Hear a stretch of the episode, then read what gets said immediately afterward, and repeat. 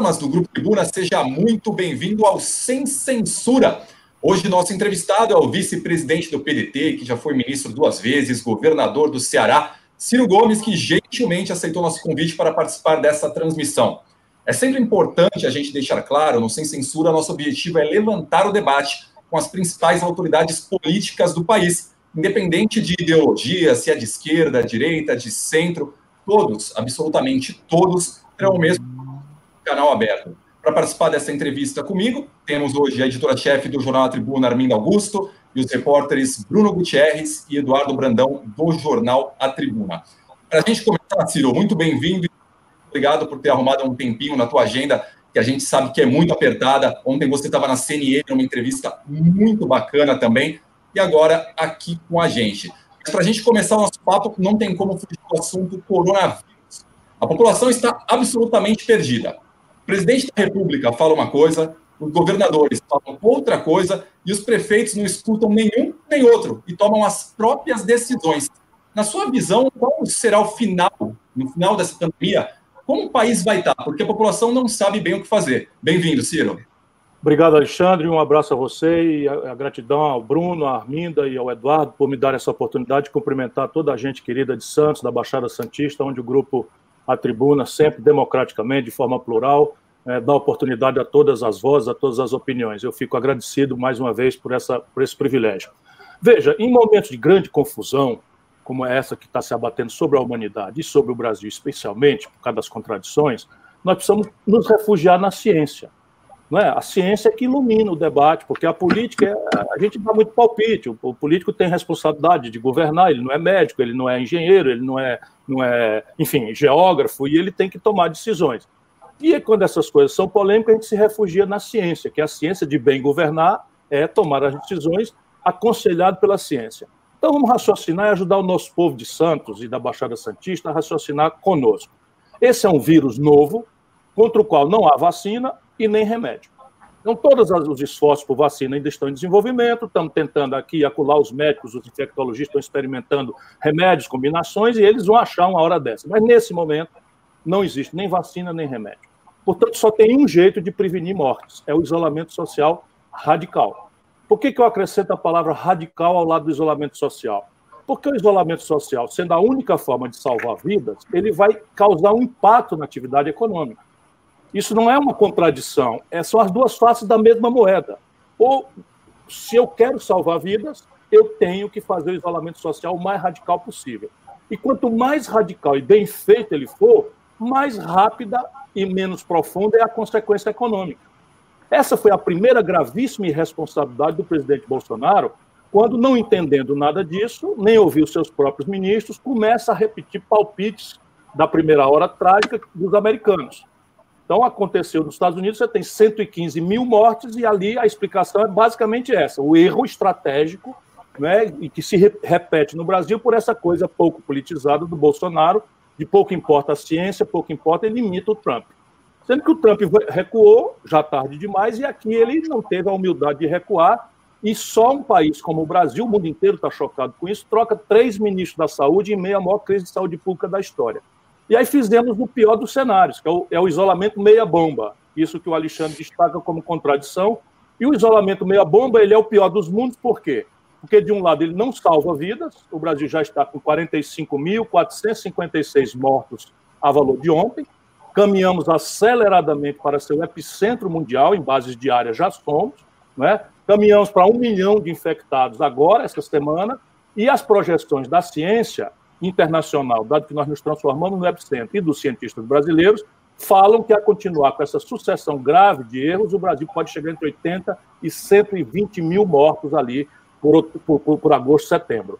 Então, veja, e a consequência econômica é a pior de todas porque como nós não fizemos isolamento social radical, nós estamos aí com uma crise econômica que vai ser provavelmente o dobro da média da crise que se produziu na humanidade.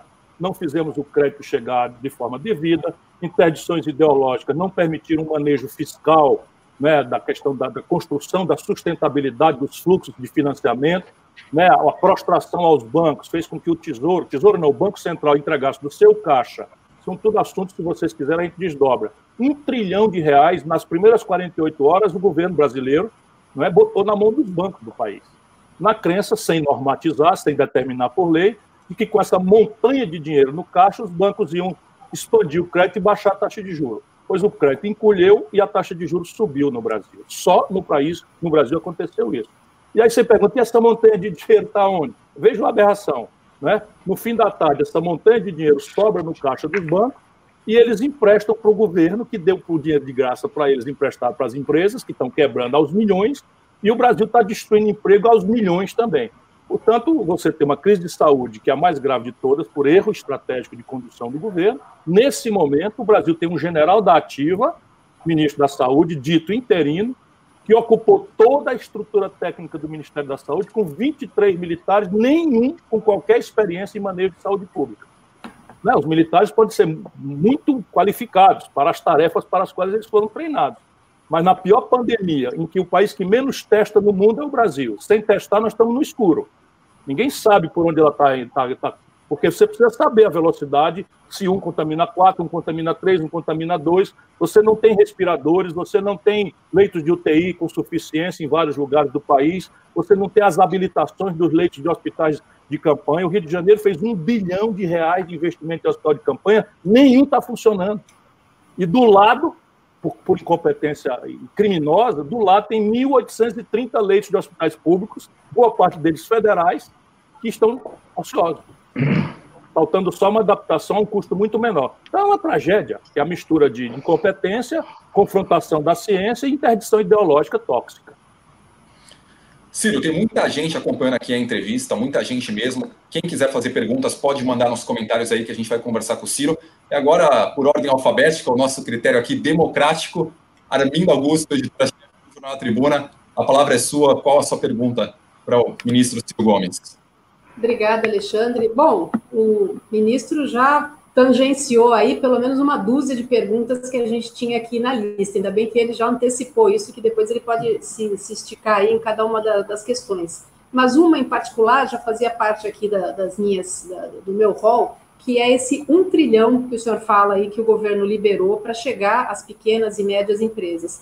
A gente tem, tem aqui no próprio jornal, enfim, nas TVs e nos sites, a gente tem acompanhado isso. Cada, cada hora o ministro Paulo Guedes anuncia aí uma linha diferente de crédito com juros baixos. É, e essa semana, em particular, a gente está fazendo essa matéria com as micro e pequenas empresas daqui.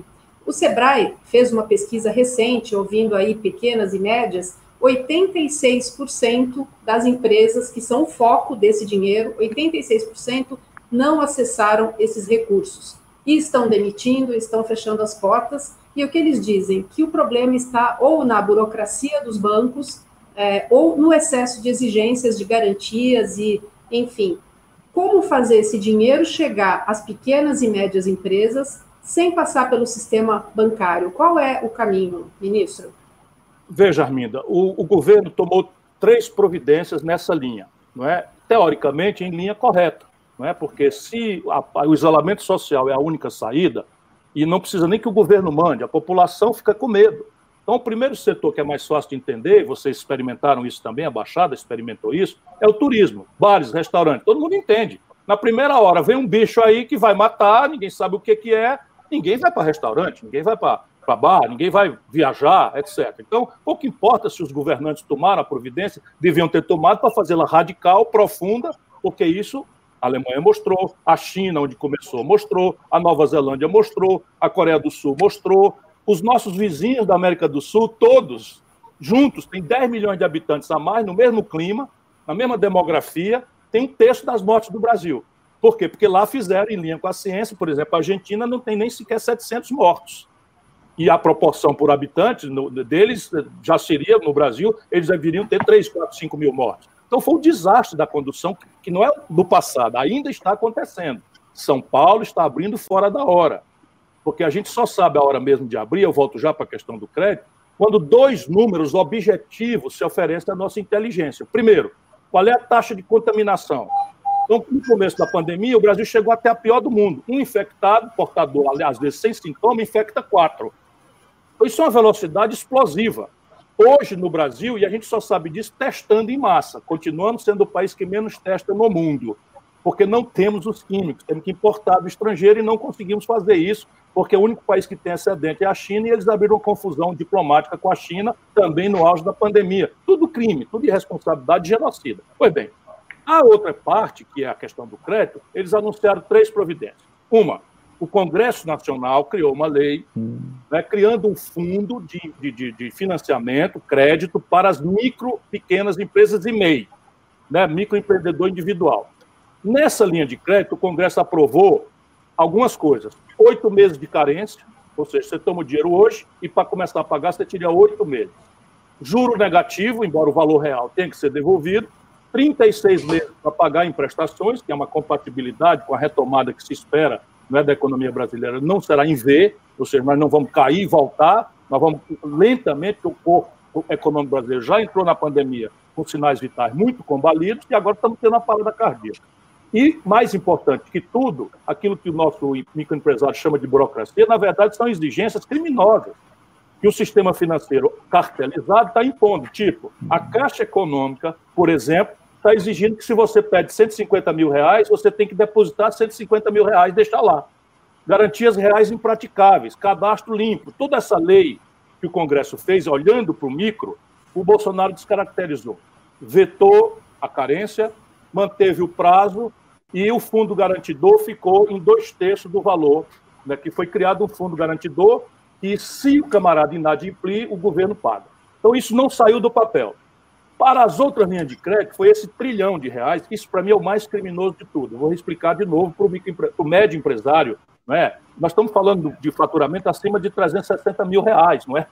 Não é uma exorbitância. Não é? O que, que aconteceu? Eles deram um trilhão do caixa do Banco Central. Não é dinheiro dos, dos, dos compulsórios, que foram 200 bilhões de expansão do compulsório.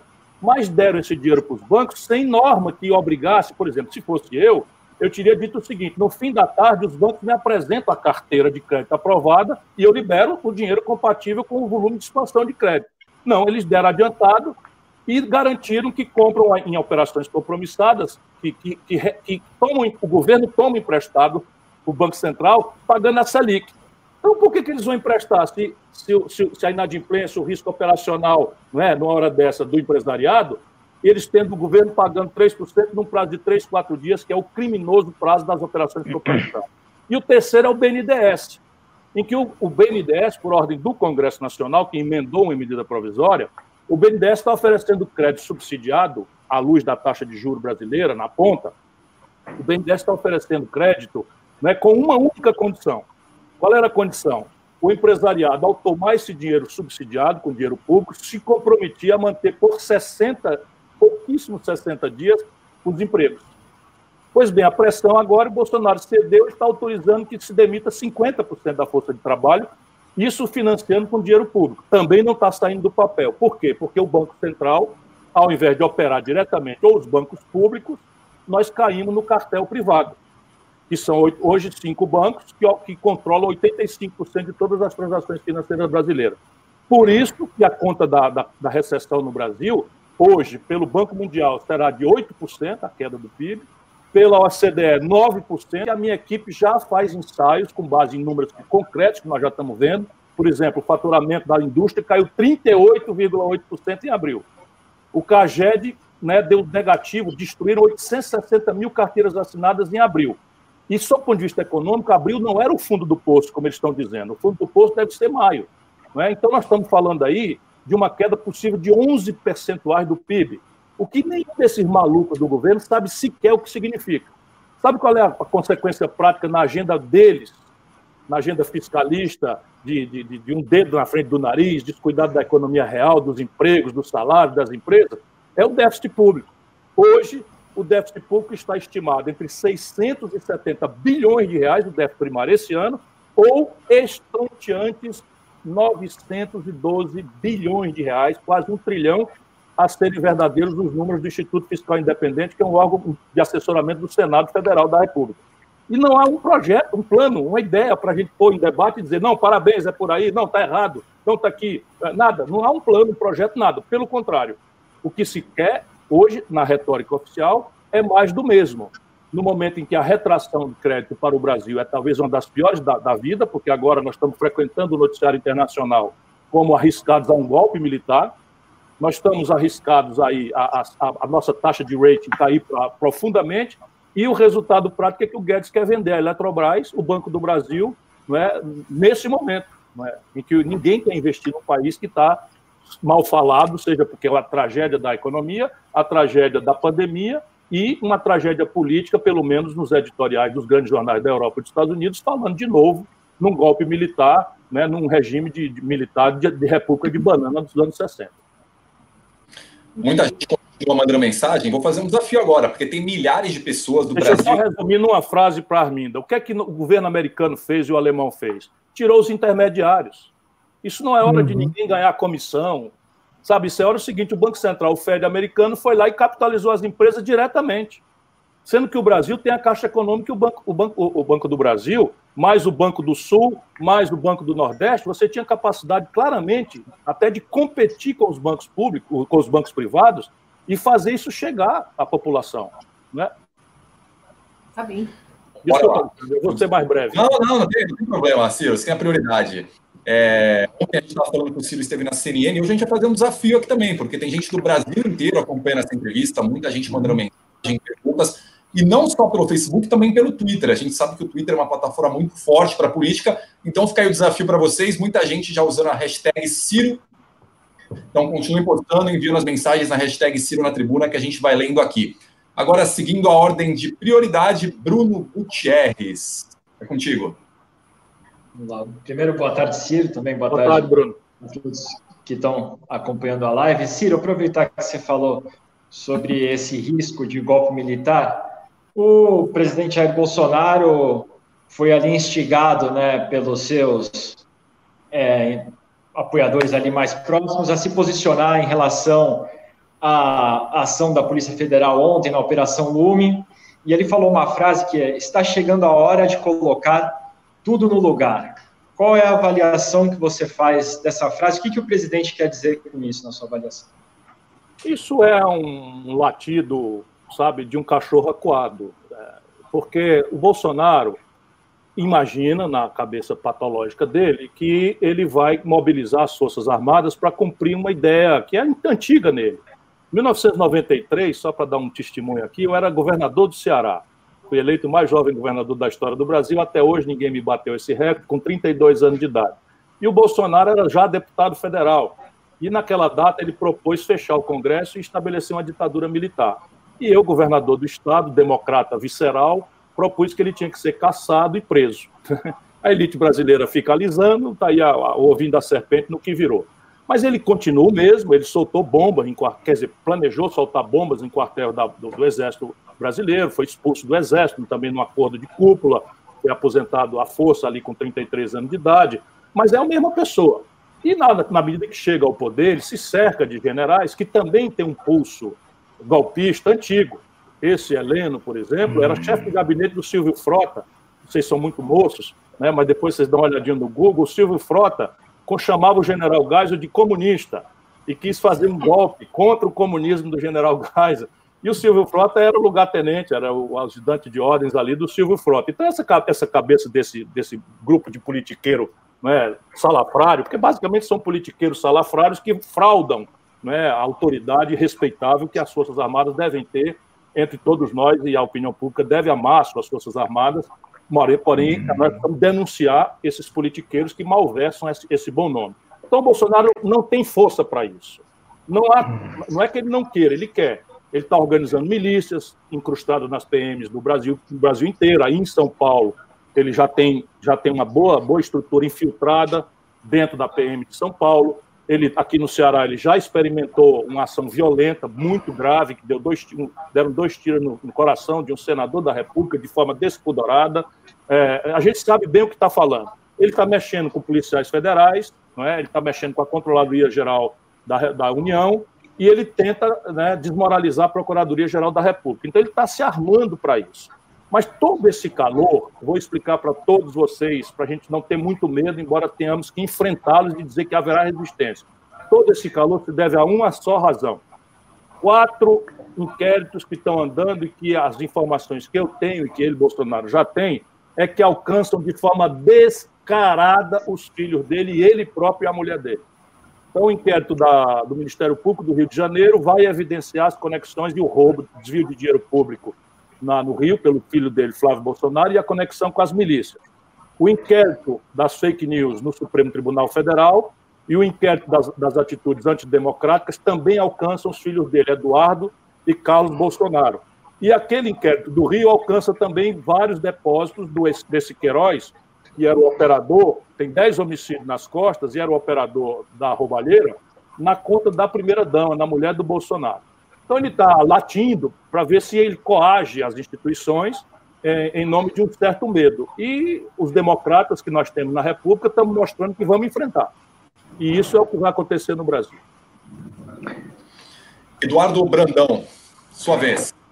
Ministro, boa tarde. Eu gostaria de voltar um pouquinho ao assunto econômico. Aliás, um dos seus principais é, capitais políticos, é, até o que ele motivou aí ser candidato à presidência da República.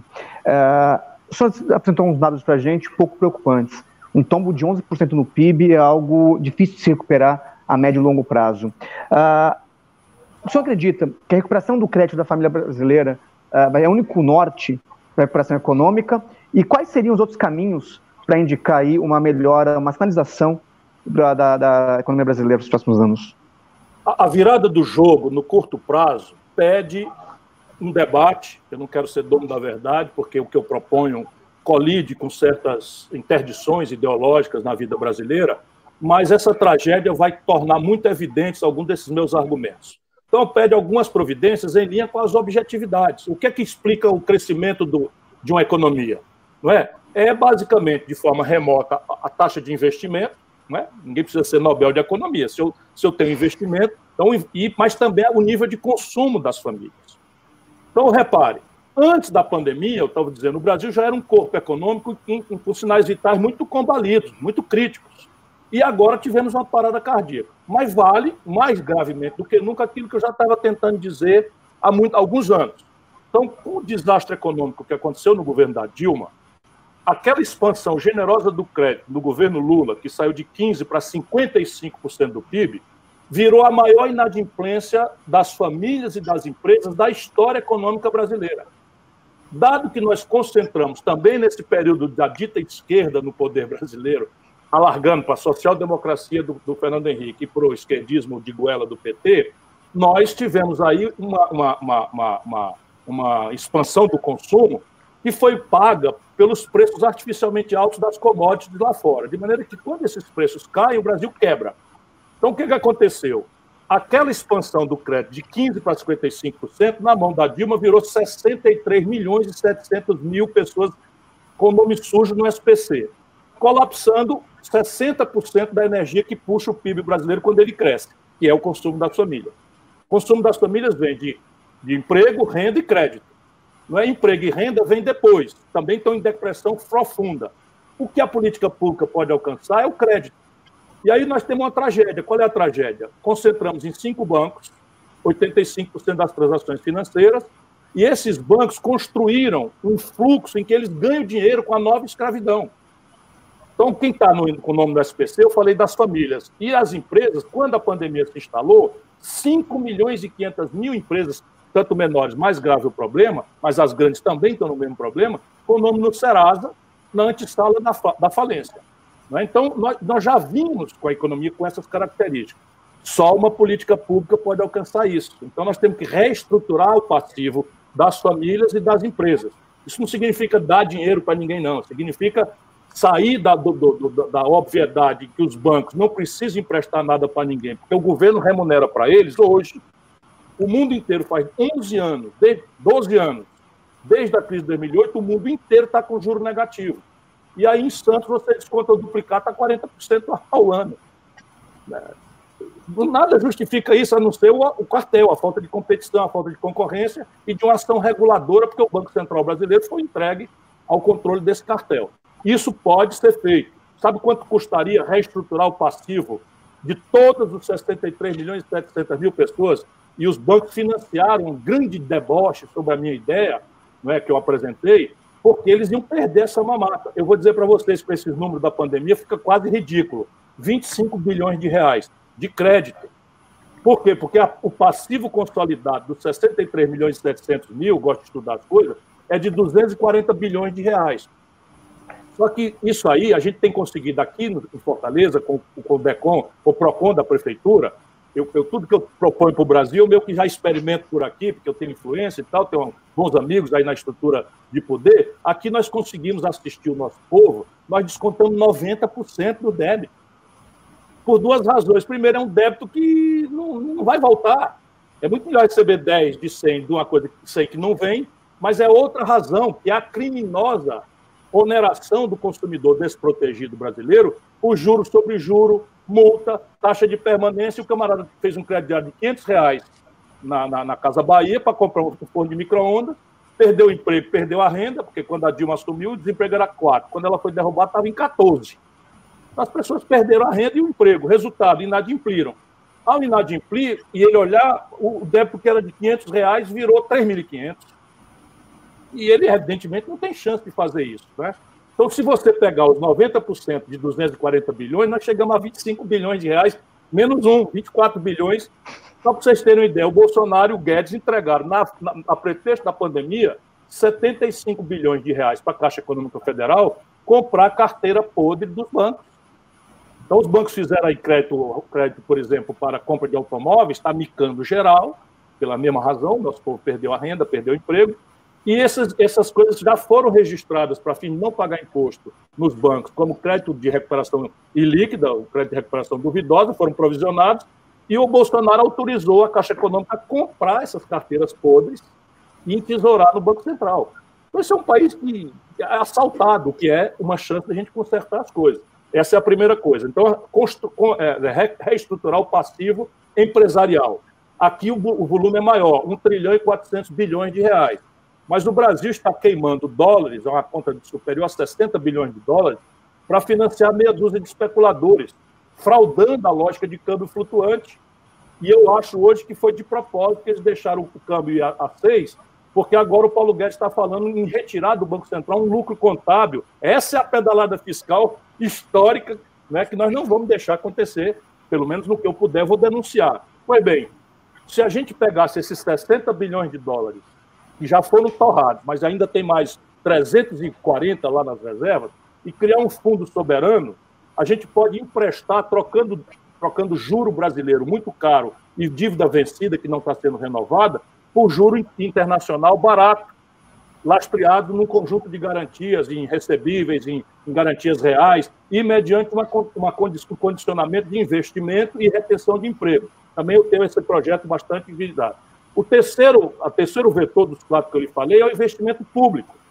Então, o Brasil levou o investimento público a zero. Hoje nós temos entre 36 mil e 28 mil obras paradas. É? é um escândalo. Num país que tem oportunidades que a velha Europa não tem mais, em matéria de infraestrutura. Metade dos domicílios brasileiros não tem saneamento básico. Por exemplo, né? É, nós temos aí 14 milhões de pessoas sem um teto decente para morar. Nós temos vários caminhos em matéria de infraestrutura, você é, reestruturar a entrada de Santos, os fluxos de logística ferroviária, rodoviária. Tem um por fazer no Brasil que já não existe mais na Europa, onde está tudo feito.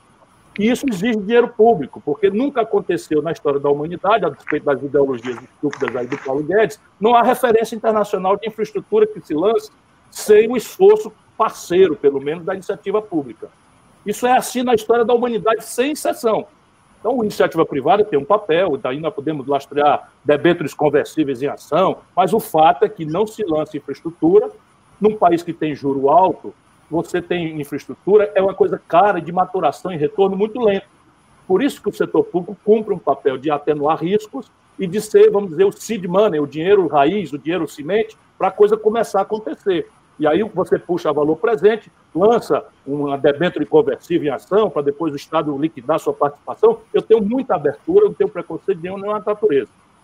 Hoje a taxa de investimento é zero. Só para vocês terem uma ideia, o orçamento previsto para esse ano, que a Covid já matou, era de 9 bilhões de investimento. Para vocês terem ideia do caráter criminoso disso historicamente, o Ceará está investindo 6 bilhões de reais e Fortaleza, a cidade, a prefeitura, está investindo 2. Uma união nacional, zero. Então, eu estou propondo um conjunto de providências para estabelecer um fundo de 3 trilhões de reais para serem executados em 10 anos, para retomar a estrutura do país e, e reativar a atividade econômica e o emprego. Se tiver curiosidade, eu posso é, descrever para vocês. E o quarto e último movimento, também a pandemia tornou muito evidente. É que o Brasil, ao se desindustrializar, nós tínhamos um terço da nossa riqueza em 80, era industrial. E hoje, só para você ter uma ideia, o Brasil era a soma da China, da Coreia do Sul, da Malásia, de Singapura, do Vietnã, juntos, em 1980, que é ontem, sob o ponto de vista do tempo histórico. Hoje a China é 16 vezes o Brasil. Então, destruíram a indústria nacional brasileira e nós chegamos agora na pandemia não tendo máscara, eles chamam EPI, equipamento de proteção individual, máscara, touca, bata, respiradores que são rudimentares tecnologicamente falando, monitores que são rudimentares, temos que importar dos, dos outros países que restringiram a exportação, porque também a crise aconteceu lá, ficamos na mão de um único fornecedor global, a China, e tudo quanto é de prefeito e governador, agora apavorado, porque os preços saíram de 18 mil para 54 mil dólares, pela crudelíssima lei da oferta e da procura, que o governo federal podia ter atenuado, fazendo uma ata única, né, uma licitação global, ter exigido um regime de preferência comercial na diplomacia, né, todas as, as condições para isso estavam dadas, e os prefeitos e governadores, então, com segurança e velocidade, podiam ter aderido a essa ata. Mas o desgoverno é tal que nós estamos agora com a Polícia Federal é, entrando em hospitais, entrando em coisas, lançando suspeição sobre homens honrados, misturando com picareta, que infelizmente é tudo o que um péssimo governo faz. Então nós temos que ter uma política industrial de comércio exterior. Porque toda vida que o Brasil cresce acima de dois pontos nesses, nesses anos, de 80 para cá, a gente quebra. Por quê? Porque soja, milho, boi, né, petróleo bruto, minério de ferro bruto e natura não paga eletroeletrônico, meio de diagnóstico médico, química fina, bens de capital, etc. Quando esses preços crescem, a gente tem uma ilusão e fica feliz com o governante do dia. Fernando Henrique, hora zero do real, Lula, hora zero do primeiro momento. Quando os preços das commodities caem, Fernando Henrique, PSDB, nunca mais ganhou eleição nacional, Lula vai bater na cadeia e Dilma de derrubada. Ô Ciro, você tocou num ponto interessante, agora para a gente começar a nossa segunda rodada de três, que a gente vai ter de perguntas, para todo mundo poder perguntar bastante. Agora é a minha vez. Eu vou, eu vou, te falar o seguinte: você brincou, falou, pô, a gente é jovem, está aqui. O Brasil ele tem uma capacidade quase que única de desmoralizar suas principais autoridades, né? Você pega Collor, impedido, Dilma, impedida, Lula, preso por corrupção, governo do PT todo praticamente varrido. Você teve o Sarney com inúmeras polêmicas do Sarney. Agora Bolsonaro com a questão dele e também dos filhos dele. Como quebrar essa roda? Veja, nós precisamos primeiro entender a antecedência disso, que é a grande hipótese que eu estou pedindo atenção para ela nesse livro que eu estou lançando agora. Depois, se eu puder, eu quero anunciar o livro para você. Mas esse livro, ele acaba chegando a essa obviedade que estava no meu nariz, como está no nariz de todos nós, e a gente, pelo né, o dia a dia, as crises, o calor das, dos episódios, do, do, do capítulo, do, do capítulo excitante da novela, a gente não percebeu o, a, a big picture, como chamam os americanos. Nós não estamos vendo o grande quadro. Então, o que você falou é a base da minha hipótese. Então, não, é, não começa essa tragédia de desmoralização do estamento político brasileiro na democracia, começa por acelerar o fim da ditadura. Por quê? Porque ali, entre, no, no ano 80, basicamente no ano 79, o Brasil encerra um ciclo em que nós crescemos entre o ano 30, que é a Revolução, e o ano 80, nós crescemos consistentemente todos os anos a 6,25% ao ano. É uma coisa impressionante. O Brasil teve ano de crescer 15% no único ano. Crescer a 7, 8, 10 era fichinha para o Brasil. Evidentemente, isso não foi suficiente para a gente enfrentar, por exemplo, eu digo no meu livro, o país que mais cresceu na história do capitalismo mundial ignorou a ignorância.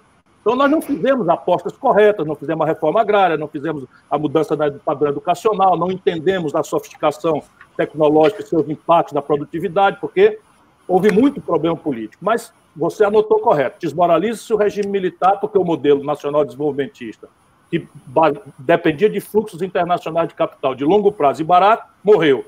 Que os juros, que eram 3% ao ano durante 40 anos, virou 20% ao ano, num ano empurrado pelos americanos o choque do petróleo, não é? que pelo menos um benefício fez, que foi acelerar o investimento da Petrobras e nos transformar num país autônomo, e a grande questão da, da, da, aceleração e sofisticação da tecnologia. O Brasil tinha um modelo econômico que vivia dentro de uma redoma protecionista, com a boa intenção de fazer nascer uma indústria nacional e que não podia, nascente, já ser exposta à competição internacional. Isso acabou virando um grande oligopólio e muita ineficiência, e basicamente nós não entendemos nada. E esse é o maior, o maior desafio do tempo presente, é que hoje produzir em base tecnológica atrasada simplesmente não é possível.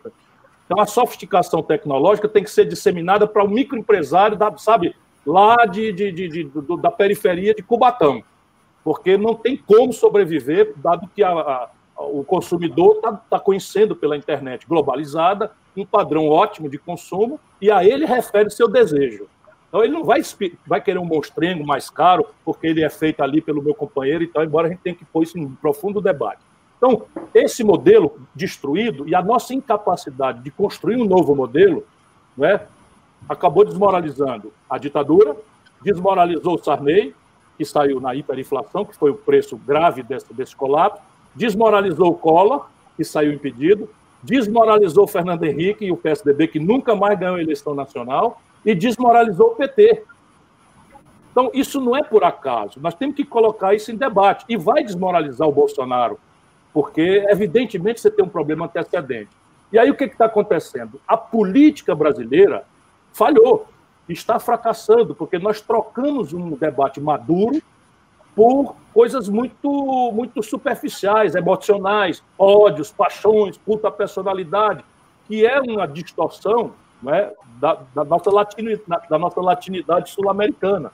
Né? Então, nós precisamos substituir, ou tentar substituir o debate entre salvadores da pátria, figuras que reduzem sua persona política ao, ao argumento de marketing mais conveniente, mais oportunista daquela hora, e que você produz essas aberrações. O Bolsonaro, um velho picareta da velhíssima política, 28 anos deputado federal, ligado à podridão do Rio de Janeiro, à milícia, a Eduardo Cunha, a Sérgio Cabral, todos os companheiros da vida inteira do Bolsonaro estão na cadeia. Eu conheço, eu fui contemporâneo dele, roubava dinheiro do gabinete. Cinco funcionários fantasma, assinava o recibo, ele pegava o dinheiro e botava no bolso. Os filhos dele é tudo bandido, tudo bandido. Se você pegar a conta de gasolina do Bolsonaro, isso tudo está no portal da transparência da Câmara e comparar as outras pessoas, o Bolsonaro roubava, superfaturava de gasolina, e era o dinheirinho que ele administrava, né? que para o povo faz muita falta, mas não é do ponto de vista dos orçamentos públicos, era um dinheirinho que ele administrou a vida inteira. Tinha irmão, funcionário fantasma. O filho dele era funcionário fantasma do, do Roberto Jefferson, que agora ele, prometendo que ia mudar a política, traz o Roberto Jefferson, traz o Valdemar Costa Neto. Por quê? Porque a sociedade estava zangadíssima com a frustração econômica, com a corrupção e o estelionato eleitoral do PT e empacotaram aí o, né, o cara contra o sistema, que era, ia moralizar o Brasil e tal, e o povo angustiado foi lá e, e, e caiu nessa, nessa tragédia. Ou nós trocamos essa coisa de votar com o fígado, voltar achando que o céu é perto, acreditar em Salvador da Pátria e botar na nossa cabeça para refletir, e nisso os intelectuais têm um papel muito grave, os artistas, né, os jornalistas, temos um papel muito grave de ajudar a população a entender essas coisas que estão acontecendo. Arminda, sua vez, voltou para você a bola. Ministro, o senhor já foi deputado estadual, deputado federal, já foi ministro, já foi governador, foi candidato a presidente. É, o senhor tem aí no currículo, acho que minimamente uns 40 anos de vida pública e de vida política. O atual presidente, ele foi eleito é, com, a, com o slogan do, da nova política, né? Eu não vou trocar cargos é, por indicação, eu não vou negociar, não vou fazer o toma cá.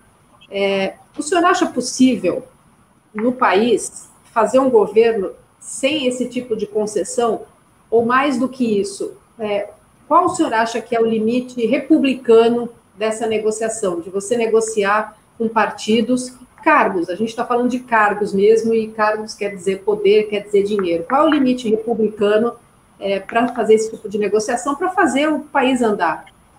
velho professor que sou, né, porque meu meio de vida nunca foi a política, eu larguei. O meu último mandato eu tirei com 2006, fui o deputado federal mais votado do país, e eu nunca quis, ó, com 36 anos, ex-governador e ministro da Fazenda, saí, aceitei um convite, fui para Harvard escrever livros. Enfim, eu, eu, eu, eu, eu faço da política uma vocação e não um meio de vida.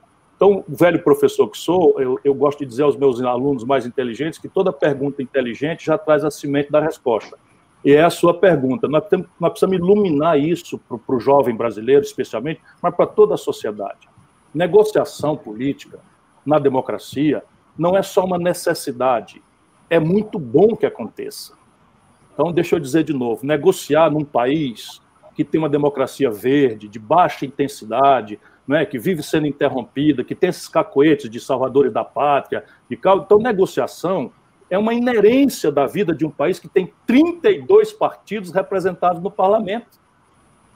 Então, se eu tenho 32 partidos e eles têm todos eles uma fração da representação popular, eu, eu sou obrigado a entender esse meu país de verdade fora do, do despotismo esclarecido de uma certa elite que acha que nós podemos virar algum dia, antes de sofrermos né, o, que, o que sofreu a, a, a, o Reino Unido, né, com, com a Carta Magna, a decapitação de reis, ou a Guerra Civil Norte-Americana, nós estamos querendo ir aí pelo caminho de sem precisar matar nossos reis, sem precisar né, mandar nosso povo a uma convulsão bélica que matou dezenas de centenas de milhares de pessoas nos Estados Unidos. É uma construção em que o diálogo, a negociação, a ponderação né, é um imperativo da nossa vida, do estágio de amadurecimento democrático que nós precisamos todo dia, com muita humildade, ajudar o povo a entender. Aonde está a grande inteligência da sua pergunta? Qual é o limite republicano dessa negociação? São duas perguntas simples para fazer. A primeira, nós estamos negociando o quê? A segunda, nós estamos negociando para quê? Pronto, tudo que você puder fazer em cima da mesa, com um repórter da, da tribuna assistindo, ainda que a política precise de certos bastidores, de certas coisas, né? É negociável. Tudo, tudo, tudo. Então, participação de forças políticas em coalizão, que são diferentes, e tem que ser. Ninguém vai conseguir fazer uma hegemonia no Brasil em que o presidente da República sozinho ganhe no primeiro turno e faça três quintos do Congresso Nacional. Três quintos é o quórum mínimo necessário para mudar uma instituição constitucional. E o país está pedindo uma mudança do sistema tributário, uma mudança do sistema previdenciário, uma mudança do sistema político, de uma Constituição que se esclerosou em pouquíssimos anos. Nós temos uma Constituição novinha em folha, sob o ponto de vista da Carta Magna, né, ou da Constituição norte-americana, de 1787, é a única que eles têm. Nós temos uma Constituição novinha em folha, né, de 88, e suas fundações centrais estão todas em xeque crítico da comunidade nacional brasileira. Não do nosso povo, mas da nossa elite, que alimenta aí uma ilusão de que haveria uma engenharia qualquer no direito internacional comparado ou na elocubração de algum, algum intelectual que tem minhoca na cabeça e nunca apresentou essa minhoca para a gente compreender, de que há uma solução né, de uma lei que vai fazer o milagre de uma democracia sem cidadania ativa, em que o analfabetismo funcional vitimiza milhões de pessoas, e agora com a novidade da fake news que chega lá na favela, com um grupo de WhatsApp, dizendo que o adversário está querendo introduzir a sexualização de crianças na escola, ou que falou mal de Jesus, ou, enfim, explorando os sentimentos básicos da população.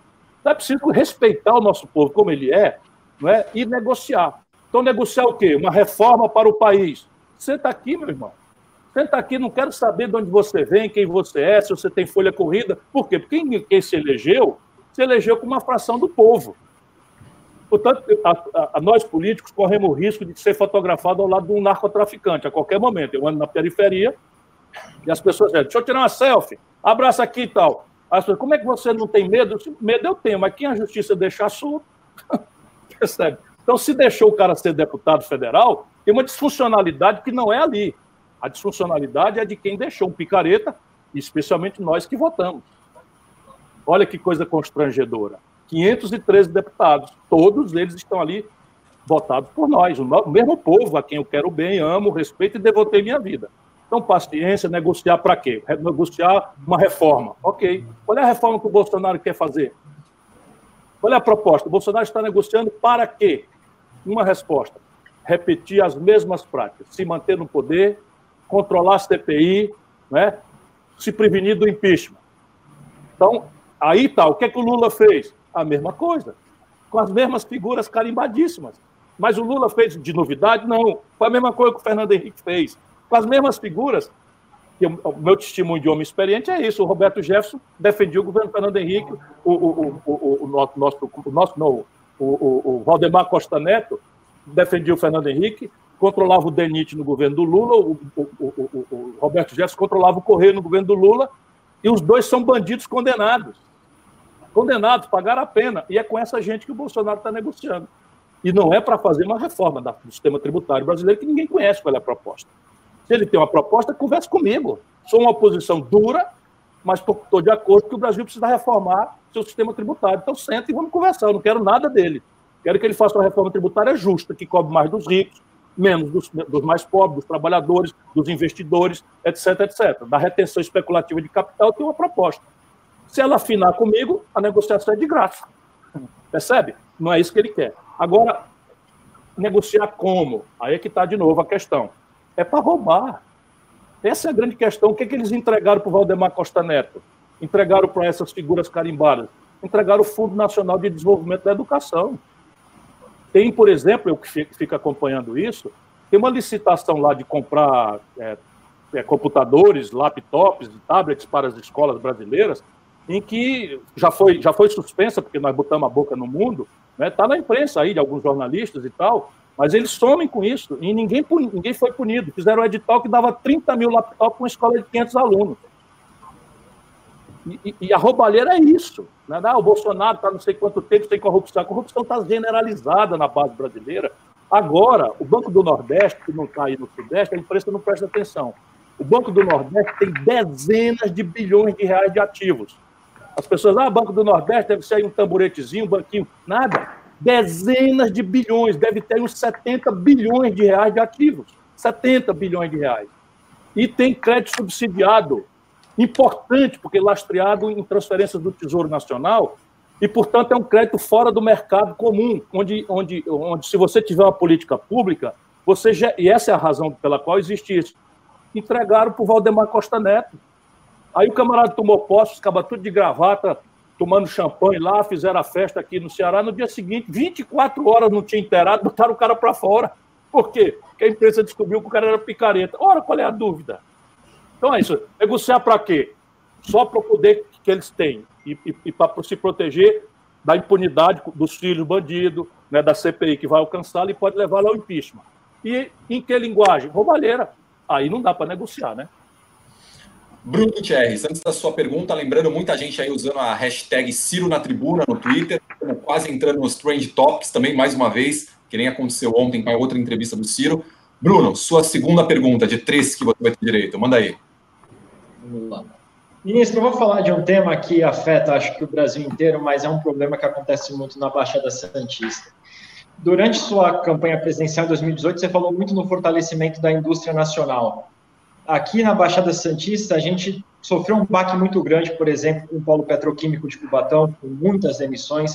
Isso refletiu muito nas cidades em volta, Santos, São Vicente, pessoas que trabalhavam no polo petroquímico e perderam seus empregos. Se a gente vê o centro de Santos hoje, que foi muito pujante, agora está às moscas, nós tivemos torres, diversas torres construídas aqui com o sonho do pré-sal, que não se concretizou e hoje estão vazias, são grandes elefantes brancos. E mais recentemente a Petrobras anunciou o remanejamento de mais de 900 funcionários da base de Santos para o Rio de Janeiro. Eu gostaria de saber, na sua opinião, como resolver a questão da indústria brasileira, de fortalecimento da indústria e retomada de, de todos esses empregos que foram perdidos. Essa é a essência do debate, e, e, nesse meu livro, não é, não é, não é propaganda, não, mas é porque eu, eu reflito sobre isso, porque são as questões centrais do Brasil. Primeiro, a gente tem que demonstrar para o povo brasileiro que desenvolvimento nunca aconteceu na história de nenhuma nação como uma força espontânea, como uma acumulação do, do passar dos dias, dos meses e tal. O desenvolvimento industrial nunca foi, na experiência de nenhuma nação do mundo, uma consequência só do tempo passar. Então, eu sou um grande campeão da agricultura em base escrava, depois eu serei um campeão da agricultura né, em bases mais tecnológicas, mais de maior produtividade, e daí eu vou ser industrializado, e daí eu vou para a economia 4.0 de serviço. Não, não é assim que acontece. Todos os países, não interessa a retórica, 100% das nações que têm desenvolvimento, nós temos à vista por trás disso, tem um Estado indutor, coordenador, parceiro, cofinanciador, capacitador tecnologicamente, líder de uma política industrial e de comércio exterior, porque ninguém no mundo vai dar passagem para nenhum país que vá rivalizar. Isso não é uma coisa de, de, de, de, de vamos dizer, de, de guerra, não. É a velha concorrência. Então, veja, eu estou dizendo a vocês que em 1980 a indústria brasileira dava na China, na Coreia do Sul, na, Malásia, Singapura, o Vietnã, que eram os extraordinários tigres asiáticos juntos. E eles foram lá e ganharam agora 16 vezes o lugar e estão puxando briga com os americanos. O símbolo deles é que eles vão passar os norte-americanos agora, nessa, nessa década, porque o símbolo disso é o domínio do, da tecnologia 5G, que vai revolucionar, inclusive péssima notícia para o povo brasileiro, porque todas as práticas repetidas serão substituídas com o 5G por um algoritmo, por um, uma máquina, por um robô, e o emprego tal como o conhecíamos vai sumir. Então, nós estamos sendo desafiados por essa novidade terrível do terceiro milênio e perdemos uma indústria que era um terço da nossa riqueza virou 10%. Olha o número, isso é uma coisa chocante. O, o, o Brasil, entre o desastre da Dilma e a posse do Bolsonaro, tinha fechado 13 mil indústrias. 13 mil indústrias em três anos. No primeiro ano do Bolsonaro, antes da pandemia, São Paulo tinha fechado 1.316 indústrias. Estavam fechando mil empregos por mês. E o que é mais chocante, só uma caneladinha aqui, é que a Fiesp bate palma para essa política desde a ditadura. A Fiesp é a Federação das Indústrias do Estado de São Paulo, a indústria está sendo dizimada, como São Paulo tinha 42% da produção industrial do Brasil, e aí a região da Baixada Santista, Cubatão, a petroquímica, etc., tem um papel absolutamente grave nisso, está sendo destruído como nenhum país do mundo. Tem um estudo coreano chamando a atenção que o Brasil é o país que mais velozmente está destruindo de indústria na sua história. Eu proponho uma virada de jogo. Então, a primeira grande questão é planejamento, projeto, que quer dizer objetivos nacionais, de curto, médio e longo prazo, orçamento, quanto custa, de onde vem o dinheiro, quem faz o quê na divisão de tarefas entre iniciativa privada, economia mista ou Estado, como eu já mostrei na questão da infraestrutura, que é indispensável, como em saúde pública, como em educação pública, a pandemia está mostrando isso com clareza. E aí pula, isso é que me dá esperança ainda no Brasil. Pula, mas a pula como uma evidência chocante, barulhenta, quatro setores onde o Brasil já tem o dinheiro, já está gastando dinheiro, se esvaindo nessa pouca poupança que temos, financiando emprego lá fora. Um, em complexo industrial da defesa. Então, a Embraer acabou de amadurecer dois megaprojetos enriquecedores por si, do ponto de vista de defesa, que foram conquistados com dinheiro público, que é um supercargueiro KC-390 e um caça extraordinário em que a Saab sueca transferiu o pacote inteiro. Eu não conheço na história do capitalismo mundial esse precedente. Fui lá conhecer o caça, voei nele virtualmente no, no, no, no, num simulador de voo deles. É uma coisa absolutamente extraordinária. O capacete que você veste ia ser fabricado no Rio Grande do Sul. Aí esses canais entregaram para a Boeing. Na hora da onça beber água, depois que a gente gastou bilhões de reais do dinheiro do povo, eles entregaram para a Boeing por um valor menor do que os estrangeiros pagaram pelo Hotel Copacabana Palace no Rio de Janeiro. Só para você ter uma comparação, ou do que a Natura pagou para ficar com a Avon né, de cosmético. Você vê o único setor de alta tecnologia onde o Brasil era superavitário. Felizmente a Boeing está quebrando, voltou para nós, mas voltou já depois de ter sido devastada do ponto de vista de espionagem industrial, destruída do seu ponto de vista de confiabilidade dos seus parceiros estratégicos no mundo, e ela vai ter que ser recuperada pelo Estado Nacional Brasileiro. Segundo, o complexo industrial da saúde. Vou comentar breve, porque eu já falei, faz sentido um país como o Brasil importar máscara da China? Qual é a sofisticação tecnológica necessária para o Brasil fazer bata, sabe, mais fazer respirador, cama de hospital, prótese? Nós estamos gastando, meu irmão Bruno, 17 bilhões de dólares do dinheiro público brasileiro que é o que o complexo industrial da saúde nós estamos importando do estrangeiro. 17 vezes 5, para a gente ficar numa taxa de câmbio baixa, nós estamos falando aí de 75 bilhões de reais por ano que a gente poderia induzir a gerar emprego aonde quer que a gente quisesse para fazer desenvolvimento regional, para estabelecer uma nova base de uma farmácia sentada em, em biotecnologia, na, na nossa biodiversidade da Amazônia, para desestressar a floresta, uma série de notícias. Depois, o complexo industrial do agronegócio. Como é que pode um país como o Brasil, que tem a maior produção do mundo de proteínas animais e vegetais, importar do estrangeiro a metade dos seus custos de produção? Praticamente não temos fertilizante nacional. Os defensivos agrícolas que nós compramos são coisas vencidas, tóxicas do estrangeiro, quando a gente podia desenvolver no Brasil com a compra. A compra já ouvi na conversa. Meu conceito aqui não é escolher amigos do rei, é onde a gente já tem o dinheiro ouvindo a conversa e está indo embora. É o, é o, caminho não é, mais, mais óbvio. Né? Depois, finalmente, o complexo do petróleo, gás e bioenergia. Veja bem o que é está acontecendo hoje, meu irmão da Baixada Santista, meu irmão que perdeu emprego em Cubatão. O Brasil, nesse instante, nesse momento, está com um terço da sua capacidade de refino, que é a primeira etapa de um semi-elaborado. Você pega petróleo e transforma em gasolina, óleo diesel, querosene de aviação e gás de cozinha. Isso é um semi-elaborado. Pois bem, o Brasil conhece a tecnologia total para isso. Um terço da nossa capacidade de refino estão parados, deliberadamente parados, enferrujando, e o senhor Jair Messias Bolsonaro está importando 80% disso do estrangeiro, dos Estados Unidos, importando 300 milhões de barris de petróleo. De, de, petróleo, não, de derivado, gasolina, óleo diesel, querosene de aviação e gás de cozinha. Por isso que o gás de cozinha chega em dólar na porta das pessoas que estão passando necessidade no Brasil. Qual é a explicação disso a não ser suborno? Qual é a explicação de um país deixar de ocupar sua própria capacidade instalada? Mas o que eu defendo é o oposto: é que o Brasil tem que se transformar numa plataforma de agregação de valor isso é a maior potência mundial em, em, em, em derivados de petróleo e polímeros, novos materiais, uma série de fibras que o Brasil importa, poliéster da roupa da gente, tudo vem do estrangeiro. Faz sentido isso? Percebe? Portanto, temos saída e eles estão caminhando exatamente na direção oposta. A Petrobras é um caso de crime. Não pense que eu estou exagerando. Às vezes querem, querem transformar né, numa, numa palavra mais dura, mas é porque quem conhece os problemas e não fica indignado é porque está a serviço de algum, de algum país estrangeiro. Porque quem for brasileiro não pode ficar, deixar de ficar indignado. Deixa eu dizer para vocês: todas as grandes companhias de petróleo do mundo se esforçam para um dia ser uma Petrobras. Por quê? Porque o negócio de petróleo é um negócio que tem muita sazonalidade. Então, agora há pouco, o petróleo ficou negativo em alguns dias em Roterdã, porque eles estavam com os cargueiros todos lotados, os oleodutos todos lotados, os estoques todos lotados, e eles precisavam desocupar isso. Então, estavam pagando para desembarcar petróleo no mundo. Alguns dias o petróleo ficou com preço negativo. Isso é uma coisa. Então, o que é que eles fazem para sair disso? As grandes companhias, elas integram o negócio. Então, a Petrobras tinha um projeto que é público, foi imaginado lá atrás pelo Getúlio, aperfeiçoado pelo Juscelino, os militares da época, isso é que me dá muita raiva de ver a traição que hoje nós estamos sendo governados por essa meia dúzia de generais do Palácio, que são politiqueiros entreguistas, traidores.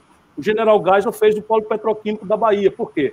Nós estamos fazendo um negócio integrado em que a, a, a propaganda, na época, era Petrobras, uma companhia do poço ao posto. Por quê? Porque perde dinheiro na exploração, na lavra, ganha na distribuição, perde dinheiro na distribuição, ganha na logística, perde na logística, ganha no. Na, enfim, na, na, nas diversas etapas. Esses caras descobriram a chave. Ao invés de fazer um grande debate no Brasil sobre privatização da Petrobras, eles resolveram quartejar a Petrobras. Então, eles já venderam, o que você está sentindo aí, Bruno, eles já venderam a logística da Petrobras. Tudo negociata. Ou se não, bote o seu faro em cima do seguinte negócio.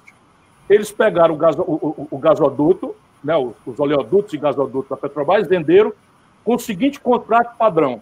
Eu te vendo por 3 bilhões e te dou, se tu comprar por 3 bilhões, eu te dou um contrato de aluguel que eu vou te pagar 3 bilhões em 3 anos. Percebe? Tu vendeu teu apartamento para um cara que te compromete de alugar o teu apartamento e pagar para ti o valor que tu pagou, que tu recebeu o oposto, né? O valor que tu pagou para ele, ele te paga de aluguel em três anos. Vocês vão ficar com os gasodutos e oleodutos de graça em três anos, com um contrato take or pay da própria Petrobras. Vender a BR Distribuidora, que simplesmente só dá lucro. Só dá lucro. Então, venderam a logística, venderam a distribuição e agora querem vender a estrutura de lavra e exploração de petróleo. Isso o, Congresso, o Supremo está dizendo que precisa de autorização judicial mas o, o, o, o Supremo deixou uma, uma buraquinho, é que as subsidiárias não precisariam de autorização legislativa. Quem define, quem define o que é subsidiária? O Conselho de Administração da Petrobras. Então, o que, é que eles vão fazer? Vão fazer as refinarias, preste bem atenção vocês aí, vão fazer as refinarias saírem do patrimônio da Petrobras, virar uma subsidiária e vão vender a preço de galinha morta. Eduardo Brandão, encerra. Bandidos. Isso é absolutamente bandidagem internacional de altíssimo coturno. Eduardo Brandão. Ministro, é possível traçar um paralelo entre o lulismo e o bolsonarismo? E existiria um espaço, uma terceira via nesse, momento de polarização? E seria essa terceira via o cirismo? Não, nós temos que banir da discussão brasileira esses ismos, sabe? Um, o Brasil tem um problema estrutural, que nós esquadriamos hoje aqui, né, o colapso do velho modelo nacional desenvolvimentista, crescemos a 6,5%, estamos crescendo a zero, é a pior década da história brasileira, desde o ano 1900, o ano 2010, 2020, é o pior ano da história do Brasil, e tudo tende a piorar em função dos números que eu dei para vocês aqui, da absoluta incapacidade das elites brasileiras de sequer entenderem por quê, porque nem todo mundo está perdendo. O sistema financeiro, como eu demonstrei também, está ganhando rios de dinheiro a vida inteira, e eles é que dão as cartas na grande mídia, eles é que dão as cartas entre os políticos conservadores, e isso é, nos, nos, nos, nos recomenda estabelecer com muita humildade uma compreensão do tamanho do problema. Agora, abordar isso com o negócio de culto à personalidade é uma tragédia. Então, vamos fazer justiça. O Lula é uma pessoa mil vezes mais respeitável, né, por si e pela sua passagem na história brasileira, do que o Bolsonaro. O Bolsonaro é um corrupto inútil e que está precipitando uma tragédia de saúde pública sem precedentes, uma tragédia econômica sem precedentes e tal. Agora, ambos têm uma responsabilidade em comum. Um ao outro se escolheram para obrigar a nação brasileira a não escolher entre o coisa ruim e o coisa pior. E essa é a tragédia que nós não aguentamos mais. Se sou eu a resposta, não sei. Eu estou acumulando desgastes porque estou apontando que o rei está nu, estou dizendo onde é que está o erro, estou dando os números. As pessoas, mas você é contra ou a favor do Lula? Peraí, meu irmão, eu sou capaz de reconhecer que o Lula expandiu o crédito de 15% para 55% do PIB. Eu sou capaz de reconhecer que o Lula fez uma política de valorização do salário mínimo com a qual eu me identifico. Agora, eu digo concretamente que a mesma estrutura, o Lula e, e a sua obsessão pelo poder, impôs uma pessoa inexperiente que botou lá tudo a perder o crédito virou inadimplência das empresas, micro e pequenas especialmente, e das, das famílias, de uma humilhação muito grande. O Lula se corrompeu, infelizmente, né, todo mundo viu, porque eles ficam acusando, e eu nunca deixei de denunciar né, as malversações da lei que foram feitas. Nunca deixei de negociar. Mas não dá para esconder que o Palocci era braço direito do Lula, que a réu confessa devolveu 100 milhões de reais roubados do povo brasileiro. Se, se negar isso, ele vai chamar. Aí fica o petismo, o Lula petismo, chamando o povo brasileiro de fascista. Espera um pouquinho. 70% do eleitorado de São Paulo, 70% do eleitorado do Rio, 70% do eleitorado de Minas Gerais, 70% do eleitorado do Rio Grande do Sul, do Norte, do Nordeste, do Nordeste não, do Centro-Oeste, do, são agora fascistas. Eu, eu me recuso a isso. Então é tudo, tudo boçal, é tudo. Não, eu acho que o povo brasileiro, que é o mesmo povo, que deu vitórias sucessivas, foi enganado e se sentiu com ódio né, e foi lá e se vingou naquilo que a grande elite empacotou como antipetismo, né, há pouco político, pouco crítico, porque a grande elite queria o Alckmin, não funcionou, queria o Amoedo, não funcionou, queria o Meirelles, não funcionou, e aí não tem tu, vai tu. Foram com o Bolsonaro. O resultado está aí o desastre. Nós temos que mandar eles dois brigar lá fora. Na minha época, a gente tinha na escola, tinha esse negócio, que os dois meninos começavam a arengar um com o outro, o professor disse, ó, oh, vocês dois, vão brigar lá fora mais ou menos o que o Brasil precisa fazer. Ó, Lula, Bolsonaro, vamos brigar lá fora, deixa ver se a gente consegue fazer uma discussão aqui, porque o problema é muito sério e o Brasil não aguenta mais. Ciro, eu estou é... entregue a essa luta. Não sei se serei eu o, o responsável, mas eu estou dedicado a construir esse caminho. A gente já bateu uma hora, vamos para uma última rodada bem rapidamente, porque todo mundo quer fazer uma pergunta ainda. A gente sabe que tua agenda é concorrida. Eu vou começar pela minha aqui, que é o assunto mais quente do dia, na verdade, né? O Fernando Haddad está sendo trucidado nas redes sociais agora por causa da fala dele que o PDT não apoia o impeachment e quer enfraquecer o judiciário. Você acha que é desinformação ou foi de propósito? Como você avalia isso? É claro que é de propósito. Eu respondi, infelizmente, a gente vai ter que ser duro. Eu disse, e vou repetir aqui para vocês, o, o, o, o, Haddad é famoso por ser um vaselina, né? um, cara para quem o golpe era uma palavra muito forte, que tinha, ia chamar o, o, o, o Bolsonaro para um acordo ético. Então, ele é muito desse vaselina, é um Fernando Henrique Cardoso né, sem a exuberância do Fernando Henrique Cardoso. Isso não é defeito, mas os tempos agora estão pedindo um pouco mais de energia. E o Lula petista está aborrecido, então ele resolveu ser um Lula petista raiz em vez de ser o Vaselina, não é? que ele sempre foi. Resultado, como ele não tem habilidade para isso, ele, ele vai nervoso e fala bobagem. Então, para o cara ser Lula petista raiz, agora ele tem que ser mentiroso e corrupto. Então, o PDT, meu irmão, foi o primeiro partido que assinou o pedido de impeachment, quando o Lula declarava na imprensa que era contra o impeachment. As pessoas sempre podem mudar de opinião e nós queremos ajudar as pessoas a mudarem de opinião. Mas o PDT, assinado por mim, foi o primeiro partido que apresentou um pedido de impeachment ao, ao, ao Congresso Nacional Brasileiro. Na sequência, o Bolsonaro cometeu outro crime de responsabilidade, nós apresentamos outro pedido de impeachment, ou seja, só para desastre da mentira do, do, do, do, meu amigo Haddad, é que nós temos dois pedidos de impeachment ao PDT. Então, repare, é uma mentira grosseira que não, não guarda coerência, a não ser com isso. Ele está querendo se apresentar aí como Lula petista raiz, sendo vaselina. Então, é, espero que eles treinem um pouco mais e sejam um pouco menos burro, porque ir por esse caminho aí é uma bobagem imensa. Para mim, Augusto, que estava ansiosa para mais uma questão. Manda ver, Arminda. Olha, eu defendo que se tiver com boa audiência e o ministro tiver com a agenda, que a gente continue, desde que ele se comprometa também a dar respostas mais pai-bola, é a minha defesa, mas... Tuas ordens vou tentar. A... Vou tentar. Faço tá perguntas bom. mais simples. tá bom. Ministro, o senhor já respondeu isso diversas vezes. Nunca me convenceu, nunca me convenceu, e acredito que também não tenha convencido aí muitas pessoas em relação ao segundo turno de 2018. O senhor disse na época, claro que todo mundo preferia que eu, que eu tomasse um lado e participasse da campanha, mas eu não quero fazer isso por uma razão muito prática que eu não quero dizer agora, porque se eu não posso ajudar, atrapalhar é que eu não quero. Então, o senhor teve 14 milhões de votos no Brasil, aqui na Baixada Santista, o senhor deve ter esses números aí na, na ponta do lápis, o senhor teve 100 mil votos. Hoje o senhor fala que o senhor, que, quem estava naquela época era o coisa ruim contra o coisa pior. É, não existia nenhuma forma, e já que nós falamos de negociação aqui, né, minha primeira pergunta foi sobre negociar com os opostos, não haveria nenhum tipo de negociação possível para que o senhor não deixasse esses 14 milhões de pessoas que votaram no senhor ao Deus dará, são pessoas que confiavam no seu projeto e que ficaram, bom, eu vou para onde o Ciro for. Para onde será que o Ciro vai? E, de repente, o Ciro foi para o aeroporto. Né? Então, o senhor não acha que era possível fazer algum tipo de negociação? Olha, e, e, e publicidade a isso. Eu estou sentando aqui com o Bolsonaro, eu estou sentando aqui com o Haddad, mas a minha condição é essa, essa, essa, essa. Se isso não acontecer nos seis primeiros meses do governo X ou Y, eu estou fora. Você não acha que isso seria mais, é, é, mais, não vou dizer inteligente, mas não seria mais lógico, ou mais coerente, ou mais sensato, até com as pessoas que votaram no senhor? Arminda, eu tenho vários argumentos para demonstrar isso e hoje estão todos liberados. Né? O primeiro argumento é um número. Eu gosto de me refugiar em número porque ele nos protege das nossas paixões, predileções, emoções, vaticínios, né? profecias do dia, do dia depois. Né? Porque o petismo virou uma, uma cartomante com Alzheimer. Eles sabem tudo o que vai acontecer no futuro, mas esqueceram o que aconteceu ontem. Então vamos lá. Primeiro, o número. No primeiro turno. No 14 primeiro turno, milhões. 14 é, milhões o senhor teve.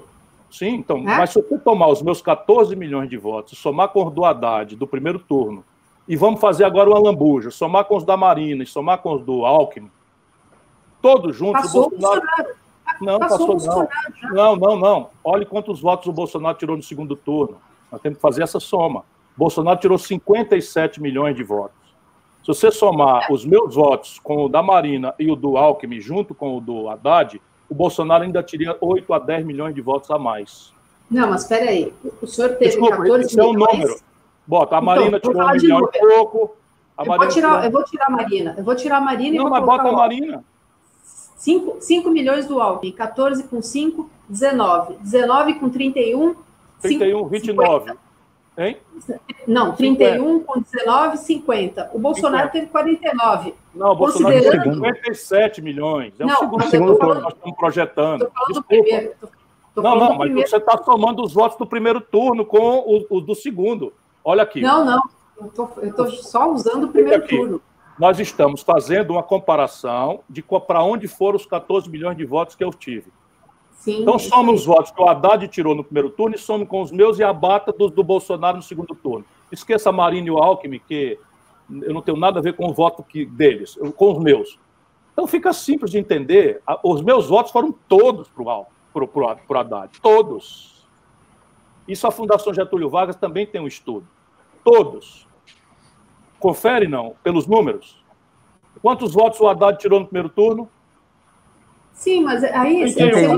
Arminda, Arminda, eu estou no, primeiro, argumento que não é nada subjetivo, ele é objetivo. Quantos Sim, votos mas... o Haddad tirou no primeiro turno? 31. Quantos eu tirei? 14. 31 mais 14, 45. Para 57, falta 12 milhões. Eu tinha força de mudar 12 milhões de votos. Não, mas é foi só que não tirei para mim. Mas foi a sua figura que ficou. Não, não, aí um pouquinho. Eu estou só querendo dar um argumento objetivo Lembrando que tem outros segundo turnos pela frente. Porque o lulopetismo corrompido esquece disso. Então, eu estou no elemento objetivo, que é o número. Somando os meus votos com os votos do Haddad, o Bolsonaro ainda tiraria 10 milhões de votos a mais. Portanto, não estava na minha mão. O que, que eu estou querendo tirar daí? Todo mundo que tem análise política, e eu sou profissional, sabíamos que a eleição estava perdida para o PT.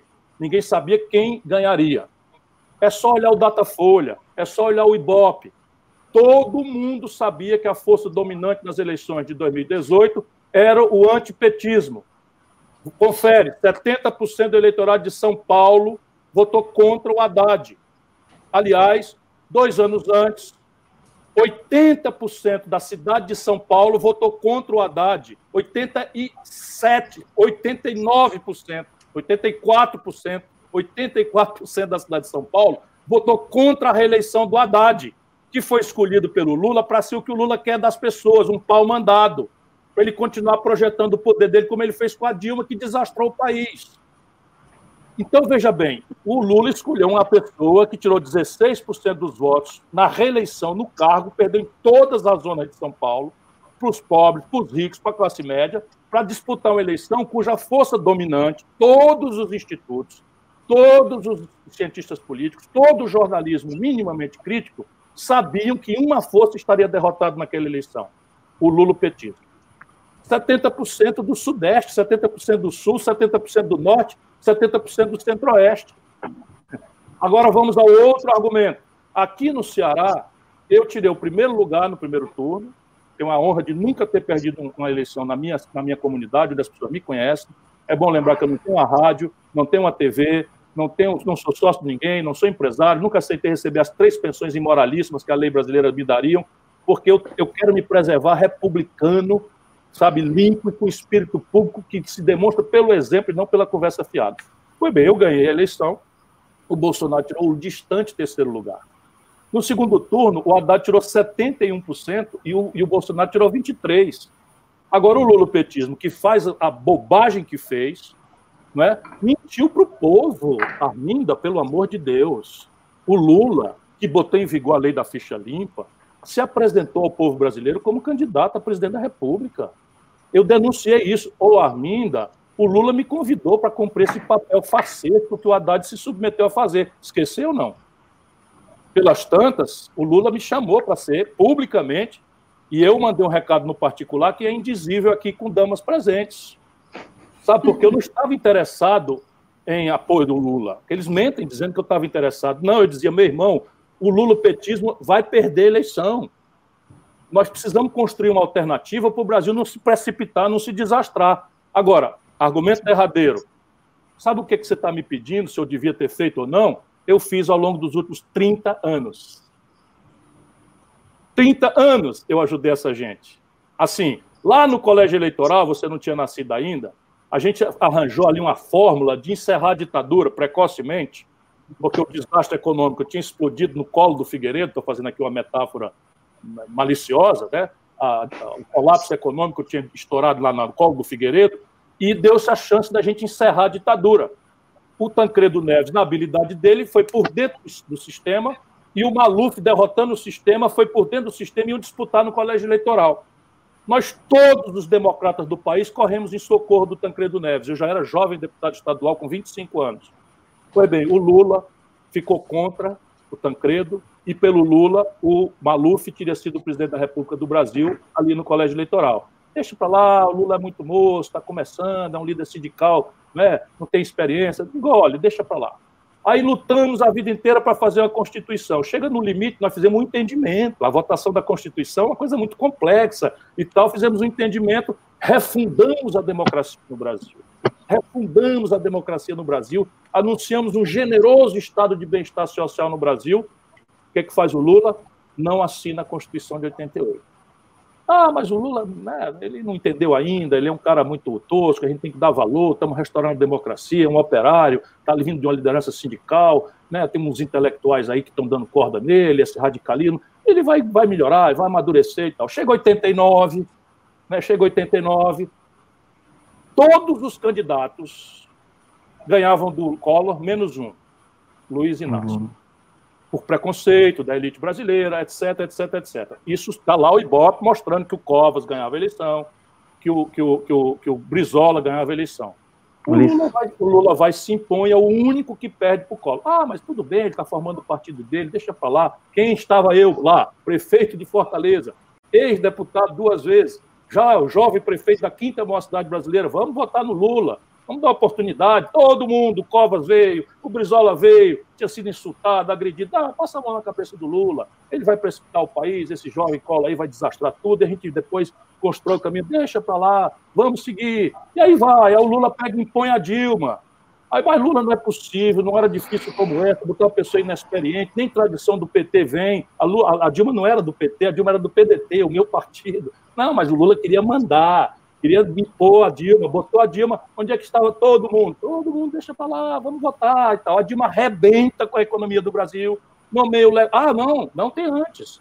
O Lula nomeia para vice-presidente da República o Michel Temer. Vocês aí de Santos sabem que o Michel Temer é ladrão há 30 anos, porque é aí que ele rouba, na doca de Santos. Eu fui processado pelo Michel Temer, que eu chamei de ladrão. E o Lula, mas Lula não faça isso. Vocês conhecem o Lula, não sei quanto de perto, mas eu conheço de pertinho. Há 30 anos. Lula, Porra, vai botar o Michel Temer na linha de sucessão? Você tá maluco? Esse cara vai, vai derrubar Dilma. Esse cara é um, é um picareta. Tá, na época não sei o quê, precisamos de tempo de televisão. É, engole, vamos lá, entendeu? engole. Aí começa a não querer passar. Entra, apoia o Lula, apoia a Dilma e tal. Apoia a Dilma, elege a Dilma, reelege a Dilma, bota, bota o, o. Aí vem o impeachment. Aí vem o impeachment. E que o PT chama de quê? De golpe. Ah, é um golpe, é um golpe. Sabe quanto voto? Vá na internet e veja no Google. O Ceará é o único estado brasileiro que dá dois terços dos votos contra o impeachment. O único estado brasileiro que dá dois terços dos votos contra o impeachment. Se houve um golpe, quem praticou esse golpe foi o Senado Federal. Confere? Confere, porque isso é história. Ah, quem presidiu o Senado Federal? Renan Calheiros, num acordo com o Oliveira, que também presidiu o Senado. Os dois votam pelo golpe. Um aninho depois, o Lula está confraternizando com o Eunício Oliveira e com o Renan Calheiros. Sabe, chega. Daqui para frente é cumplicidade. Eu acho que já foi cumplicidade lá atrás. Porque se eu, se eu não rompo, sabe o que, que ele queria? O que ele fez com o PCdoB, destruiu o PCdoB. O que ele fez com o Brizola, destruiu o Brizola. O porquê? Porque o Lula é uma sombra de mangueira.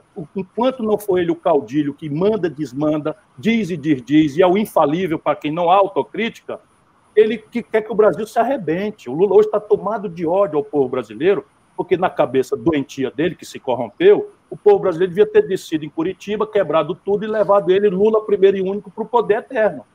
Isso é um fenômeno desagradável que eu vi acontecendo. O Lula perdeu os grandes amigos sérios dele. Então, veja, eu achei que naquela hora era minha obrigação preservar uma força que não era mais minha, era uma força importante que sobreviveu àquele clima absurdo né, de, de, confronto, de confronto no Brasil, porque eu via que o Brasil ia fazer. Recupere a minha declaração à noite. Por que, que eu digo eu vou sair depois eu falo por quê? Porque o Haddad era a repetição mal cheirosa para perder do fenômeno da Dilma. O Haddad anunciou a autonomia do Banco Central no programa dele, que está aí registrado para qualquer pessoa ver. O Haddad anunciou o Marcos Lisboa, que é um Guedes piorado, porque é muito mais ortodoxo do que o Guedes, muito mais preparado. O Guedes é, é menos preparado do que o Marcos Lisboa, e isso ia arrebentar o Brasil. Então eu não tinha mais nada a ver com isso. sabe, encheu. Daqui para frente, ou a gente se livra dessa, dessa página que teve suas boas coisas, ou o Brasil está morto como nação. Ciro, o Vicente está me pedindo aqui para encerrar. Muito, não? Ou achou pouco, não? Não, não agora está tá explicado. Está bem explicado. O Vicente está me pedindo para encerrar aqui. Todos eles sabem disso, Arminda. Todos eles sabem disso. Todos eles sabem disso. Mas, Ciro, antes da gente encerrar, falando uma resposta rápida, que é uma pergunta dos três, tanto do Eduardo Brandão, do Bruno e da Arminda. Eu vou deixar a Arminda fazer por ser a representatividade feminina aqui, sobre Porto Santo. Já que você citou Michel Temer, né? Eu acho importante você só dar um parecer para a gente sobre esse assunto rapidamente, para a gente encerrar. Arminda. É, o senhor indicou aqui, na, acho que no primeiro ou no segundo governo da Dilma, o seu partido indicou o Leônidas Cristino, que foi presidente aqui da autoridade portuária. Não, não, é... ele foi ministro. Exatamente, ministro, ministro. ministro. É, desculpe, ele foi ministro, é isso mesmo. Eu queria que o senhor fizesse uma avaliação sobre, sobre a passagem dele é, como ministro e se também, é, qual o senhor acha que tem que ser o modelo, o modelo factível, execuível e de desenvolvimento é, para uma autoridade portuária, porque hoje isso também está em discussão, se privatiza, se não privatiza, enfim, qual é o melhor modelo para fazer a gestão dos portos brasileiros? São eu, eu, acho, eu acho, francamente, que o Brasil não tem que ter uma ideia fixa em relação a isso. É? Eu não entendo disso. Né?